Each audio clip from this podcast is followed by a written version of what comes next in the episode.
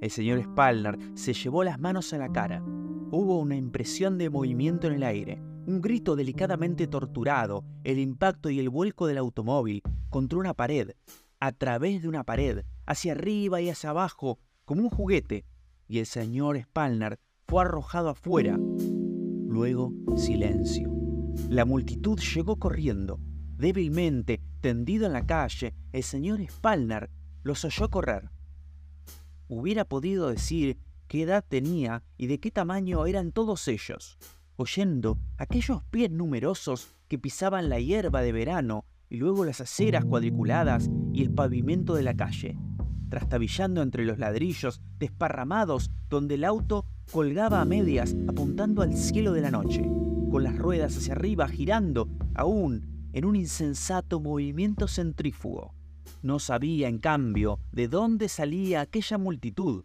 Miró y las caras de la multitud se agruparon sobre él, colgando allá arriba como las hojas anchas y brillantes de unos árboles inclinados. Era un anillo apretado, móvil, cambiante, de rostros que miraban hacia abajo, leyéndole en la cara el tiempo de vida o muerte, transformándole la cara en un reloj de luna, donde la luz de la luna arrojaba la sombra de la nariz sobre la mejilla, señalando el tiempo de respirar o de no respirar ya nunca más. Qué rápidamente se reúne una multitud, como un iris que se cierra de pronto en el ojo, pensó Spalner. Una sirena, la voz de un policía, un movimiento. De la boca del señor Spalner cayeron unas gotas de sangre. Luego lo metieron en una ambulancia. Alguien dijo, ¿está muerto? Y algún otro respondió, no, no está muerto. Y el señor Spalner vio más allá en la noche los rostros de la multitud y supo mirando esos rostros que no iba a morir. Y esto era raro. Vio la cara de un hombre, una cara delgada, brillante, pálida. El hombre tragó saliva y se mordió los labios. Había una mujer menuda también, de cabello rojo y de mejillas y labios muy pintarrajeados. Y un niño de cara pecosa, caras de otros, un anciano de boca arrugada, una vieja con una verruga en el mentón. Todos habían venido. ¿De dónde? Casas, coches, callejones, del mundo inmediato sacudido por el accidente de las calles laterales y los hoteles y de los autos y aparentemente de la nada. La gente miró al señor Spalner y él los miró y no le gustó nada. Había algo allí que no estaba bien. No alcanzaba a entenderlo. Esa gente era mucho peor que el accidente mecánico. Las puertas de la ambulancia se cerraron de golpe el señor Spalner podía ver los rostros de la gente que espiaba y espiaba por las ventanillas, esa multitud que llegaba siempre, tan de pronto, con una rapidez inexplicable, a formar un círculo, a fisgonear, a sondear, a clavar estúpidamente los ojos, a preguntar, a señalar, a perturbar, a estropear la intimidad de un hombre en agonía, con una curiosidad desenfadada. La ambulancia partió. El señor Spalner se dejó caer en la camilla y aunque tuviera cerrados los ojos, las caras todavía lo miraban. Las ruedas del coche le giraron en la mente días y días. Una rueda, cuatro ruedas, que giraban y giraban, chirriando, dando vueltas y vueltas y más vueltas. El señor Spalner sabía que algo no estaba bien algo acerca de las ruedas y el accidente mismo, y el ruido de los pies y la curiosidad. Los rostros de la multitud se confundían y giraban en la rotación alocada de las ruedas. El señor Spalner se despertó. La luz del sol, un cuarto de hospital, una mano que le tomaba el pulso. ¿Cómo se siente? le preguntó el médico. Las ruedas se desvanecieron. El señor Spalner miró alrededor. Bien, creo, Trató de encontrar las palabras adecuadas acerca del accidente. Doctor, sí, esa multitud ocurrió anoche. Fue hace dos noches. Usted está desde el jueves aquí. Marcha bien. Sin embargo, no trate de levantarse.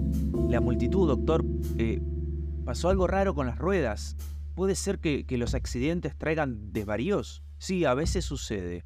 A uno le pueden alterar el sentido del tiempo El pánico trae estos efectos. Hace que un minuto parezca una hora o que quizá una hora parezca un minuto.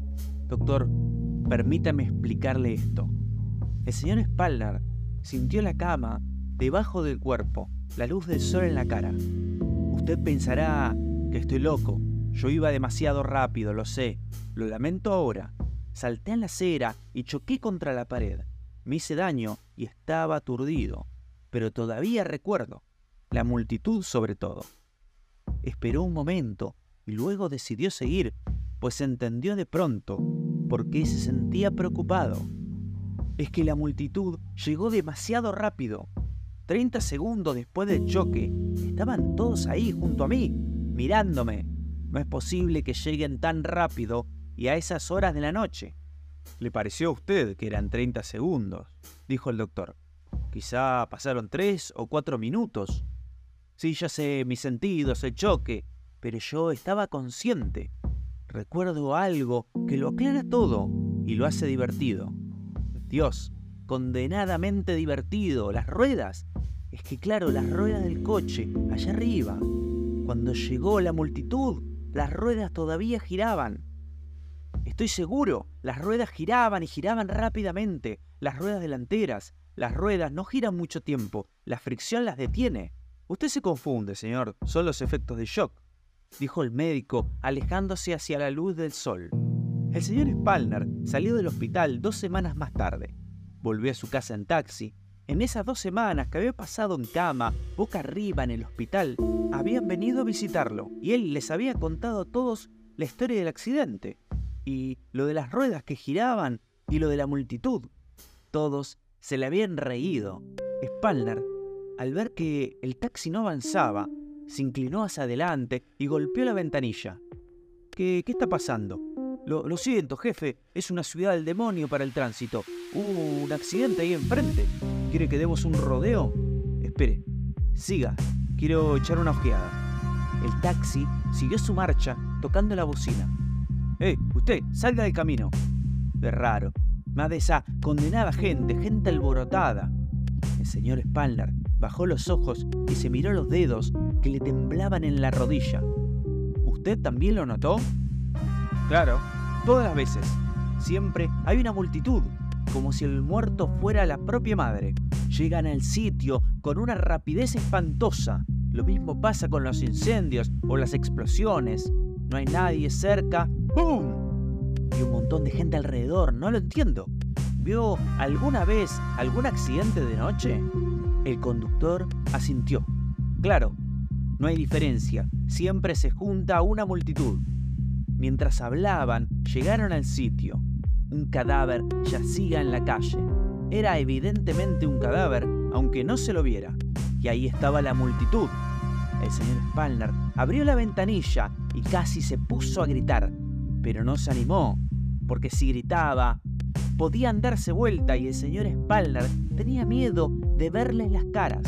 Parece como si yo tuviera un imán para los accidentes, dijo. Luego, en la oficina, caía la tarde, y ahí estaba el amigo del señor Spalner, sentado del otro lado del escritorio, escuchándolo.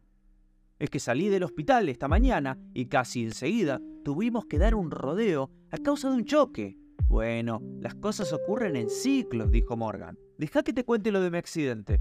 Ya lo oí, lo oí todo. Pero fue raro, tenés que admitirlo. Bueno, lo admito, está bien. Vamos a tomar una copa. Siguieron hablando durante una media hora o más. Mientras hablaban, todo el tiempo, un relojito seguía marchando en la nuca de Spalner. Un relojito que nunca necesitaba cuerda. El recuerdo de unas pocas cosas. Ruedas y caras. Alrededor de las cinco y media hubo un duro ruido de metal en la calle. Morgan asintió con un movimiento de cabeza, se asomó a la ventana y miró hacia abajo. ¿Qué te dije? ¿Eh? ¿Eh? Un camión y un Cadillac color crema. Ahí está, se chocaron. Palner fue hasta la ventana, tenía mucho frío y mientras estaba allí de pie, se miró el reloj de pulsera, la manecilla diminuta. Uno, dos, tres, cuatro, cinco segundos. Gente que corría. Ocho, nueve, diez, once, doce segundos gente que llegaba corriendo de todas partes. 15, 16, 17, 18 segundos. Más gente, más coches, más bocinas ensordecedoras. Curiosamente distante, Spalner observaba la escena como una explosión en retroceso. Los fragmentos de la detonación eran succionados de vuelta al punto de impulsión. 19, 20, 21 segundos y allí estaba la multitud. Spalner lo señaló con un ademán mudo. La multitud se había reunido tan rápidamente. Alcanzó a ver el cuerpo de una mujer antes de que la multitud lo devorase. No tienes buena cara, dijo Morgan. Tomá, termina tu copa. Estoy bien, estoy bien, déjame solo, estoy bien. ¿Puedes ver a esa gente? ¿Puedes ver la cara de alguno? Me gustaría que los viéramos más de cerca. Pará, pará, ¿a dónde vas? gritó Morgan. Spalner había salido de la oficina. Morgan corrió detrás, escaleras abajo, precipitadamente. Vamos, vamos, rápido. Tranquilízate, todavía no estás bien. Salieron a la calle. Spalner se abrió paso entre la gente. Le pareció ver a una mujer pelirroja con las mejillas y los labios muy pintarrajeados, como aquella noche del accidente. ¡Ahí, ahí está! Se dio vuelta rápido hacia Morgan. ¿La viste? ¿A quién? Maldición, desapareció, se perdió entre la gente. La multitud ocupaba todo el sitio, respirando y mirando y arrastrando los pies y moviéndose y murmurando y cerrando el paso cuando el señor Spalner trataba de acercarse. Era evidente que la pelirroja lo había visto y había huido. Vio de pronto otra cara familiar, un niño pecoso. Pero hay tantos niños pecosos en el mundo y de todos modos no le sirvió de nada pues antes que el señor Spalner llegara allí, el niño pecoso corrió y desapareció entre la gente. ¿Está muerta? preguntó una voz. ¿Está muerta? Está muriéndose, replicó alguien. Claro, iba a morir antes que llegue la ambulancia. No tenían que haberla movido, no tenían que haberla movido. Todas las caras de la multitud, conocidas y sin embargo desconocidas, se inclinaban mirando hacia abajo, hacia abajo. ¡Eh, señor, no empuje! ¿A dónde pretende ir, compañero? Spalner retrocedió y sintió que se caía. Morgan lo sostuvo. Tonto rematado, todavía estás enfermo. ¿Para qué diablos has tenido que venir aquí? No sé, realmente no lo sé. La movieron, Morgan. Alguien movió a la mujer. Nunca hay que mover a un accidentado en la calle. Los mata, los mata. Sí, la gente es así, son idiotas. Spalner ordenó los recortes periodísticos. Morgan los miró. ¿De, qué se trata esto? Parece como si todos los accidentes de tránsito fueran ahora parte de tu vida. ¿Qué son estas cosas? Recortes de noticias de choques de autos y fotos. Míralas, míralas bien. No los choques, la gente que está alrededor de los coches. Mirá, compara esta foto de un accidente en el distrito Wilshire con esta de Westwood.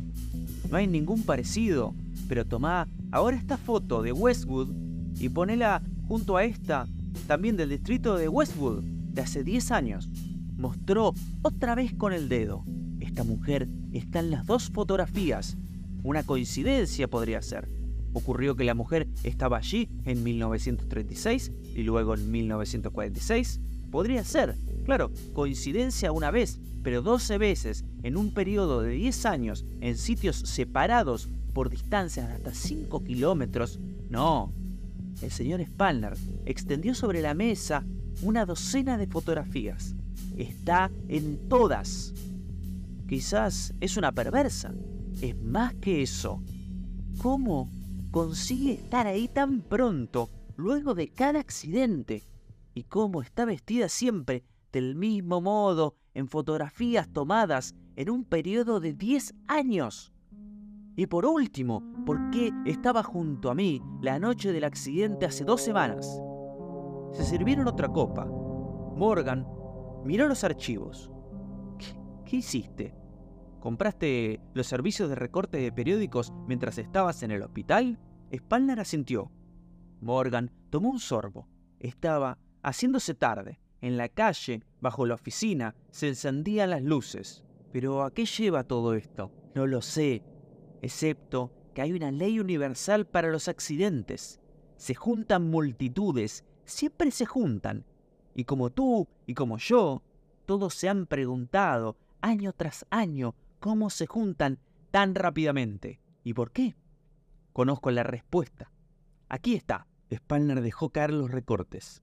Me asusta. Perdón, pero esa gente no podrían ser buscadores de sensaciones escalofriantes, ávidos perversos a quienes complace la sangre y la enfermedad? Spalner se encogió de hombros. ¿Explica eso que se los encuentre en todos los accidentes? ¿Notas que se limitan a ciertos territorios? Un accidente en Brentwood atrae a un grupo, uno en Huntington Park a otro. Pero hay una norma para las caras, un cierto porcentaje que aparece en todas las ocasiones. No son siempre las mismas caras, ¿no es cierto? dijo Morgan. Claro que no. Los accidentes también atraen a gente normal en el curso del tiempo. Pero he descubierto que estas son siempre las primeras. ¿Pero quiénes son? ¿Qué, quieren? Haces insinuaciones, pero no contás todo. Dale, tenés que tener una idea. Te has asustado a ti mismo y ahora me estás asustando a mí. He tratado de acercarme a ellos, pero alguien me detiene y siempre llego demasiado tarde. Se meten entre la gente y desaparecen como si la multitud tratara de proteger a alguno de sus miembros. Me ven llegar, algo tienen en común, aparecen siempre juntos, en un incendio o en una explosión, o en los avatares de la guerra, o en cualquier demostración pública de eso que llaman muerte, buitres, hienas o santos. No sé qué son, no lo sé de veras, pero iré a la policía esta noche. Ya he durado bastante. Uno de ellos movió el cuerpo de esa mujer esta tarde. No debían haberla tocado, y eso la mató. Spalner guardó los recortes en una valija de mano. Morgan se incorporó y se deslizó dentro de su abrigo. Spalner cerró la valija. O también podría ser... Se me acaba de ocurrir. ¿Qué? Quizá querían que ella muriese. ¿Pero por qué? ¿Quién sabe? ¿Me acompañás? No, perdón, lo siento. Es tarde. Te veré mañana. Que tengas suerte. Salieron juntos. Dale mis saludos a la policía. ¿Pensás que te van a creer? Claro, claro que me van a creer. Buenas noches. Spalner iba con el coche hacia el centro de la ciudad lentamente. Quiero llegar vivo, necesito llegar vivo. Cuando el camión salió de una callejuela lateral directamente hacia él, sintió que se le encogía el corazón, pero de algún modo no se sorprendió demasiado se felicitaba a sí mismo. Es que era realmente un buen observador y preparaba las frases que les diría a los policías cuando el camión golpeó el coche. No era realmente su coche. En el primer momento, esto fue lo que más le preocupó. Se sintió lanzado de aquí para allá mientras pensaba, ¡qué vergüenza! Morgan me ha prestado su otro coche unos días mientras me arreglan el mío, y aquí estoy otra vez. El parabrisas le martilló la cara, cayó hacia atrás y hacia adelante en breves sacudidas. Luego cesó todo movimiento y todo ruido, y solo sintió el dolor. Oyó los pies de la gente que corría y corría. Alargó la mano hacia el pestillo de la puerta. La puerta se abrió y Spalner cayó afuera, mareado, y se quedó allí tendido, con la oreja en el asfalto, oyendo cómo llegaban. Eran como una vasta llovizna de muchas gotas pesadas y leves y medianas que tocaban la tierra. Esperó unos pocos segundos y oyó cómo se acercaban y llegaban. Luego, débilmente, expectante, la dio la cabeza y miró hacia arriba. Podía olerle los alientos, los olores mezclados de mucha gente que aspiraba y aspiraba, el aire que otro hombre necesitaba para vivir. Se apretaban unos contra otros y aspiraban y aspiraban, todo el aire de alrededor de la cara jadeante, hasta que Spalner trató de decirles que retrocedieran, que estaban haciéndolo vivir en un vacío. Le sangraba la cabeza. Trató de moverse y notó que a su espina dorsal le había pasado algo malo. No se había dado cuenta en el choque, pero se había lastimado la columna. No se atrevió a moverse. Spalner sintió que le estallaba el cerebro. No, no me muevan. Lo moveremos, dijo la voz como casualmente. Idiota, me matarán, no lo hagan pero Spalner no podía decir nada de esto en voz alta, solo podía pensarlo.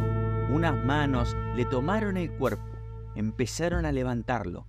Spalner gritó y sintió que una náusea lo ahogaba. Lo enderezaron en un paroxismo de agonía. Dos hombres. Uno de ellos era delgado, brillante, pálido, despierto, joven. El otro era muy viejo y tenía el labio superior arrugado. Spalner había visto esas caras antes. Una voz familiar dijo, ¿Está, está muerto? Otra voz, una voz memorable, respondió, No, no todavía, pero morirá antes que llegue la ambulancia. Toda la escena era muy tonta y disparatada, como cualquier otro accidente. Spalner chilló histéricamente ante el muro estólido de caras. Estaban todos alrededor, jueces y jurados con rostros que había visto ya una vez. En medio del dolor, contó las caras. El niño pecoso, el viejo del labio arrugado, la mujer pelirroja de mejillas pintarrajeadas, una vieja con una verruga en la mejilla. Sé por qué están aquí, pensó Spalnar. Están aquí como están en todos los accidentes, para asegurarse de que vivan los que tienen que vivir y de que mueran los que tienen que morir. Por eso me levantaron. Sabían que eso me mataría. Sabían que seguiría vivo si me dejaban solo. Y así ha sido siempre desde el principio de los tiempos, cuando las multitudes se juntaron por primera vez. De ese modo, el asesinato es mucho más fácil. La coartada es muy simple. No sabían que es peligroso mover a un herido, no querían hacerle daño. Los miró allá arriba y sintió la curiosidad que siente un hombre debajo del agua mientras mira a los que pasan por un puente. ¿Quiénes son ustedes? ¿De dónde vienen y cómo llegan aquí tan pronto? Ustedes son la multitud que se cruza siempre en el camino, gastando el buen aire tan necesario para los pulmones de un moribundo, ocupando el espacio que el hombre necesita para estar acostado, solo, pisando a las gentes para que se muera de veras, y no haya ninguna duda. Esos son ustedes, los conozco a todos. Era un monólogo cortés. La multitud no dijo nada. Caras, el viejo, la mujer pelirroja. ¿De quién es esto? preguntaron. Alguien levantó la valija de mano. Es mía. Ahí están mis pruebas contra ustedes. En algún sitio, una sirena llegaba a la ambulancia, pero mirando las caras, las facciones, el color, la forma de las caras, Spalner supo que era demasiado tarde. Lo leyó en aquellas caras. Ellos sabían. Trató de hablar. Le salieron unas sílabas. Parece que me, que me voy a unir a ustedes. Creo que... que... soy uno de ustedes.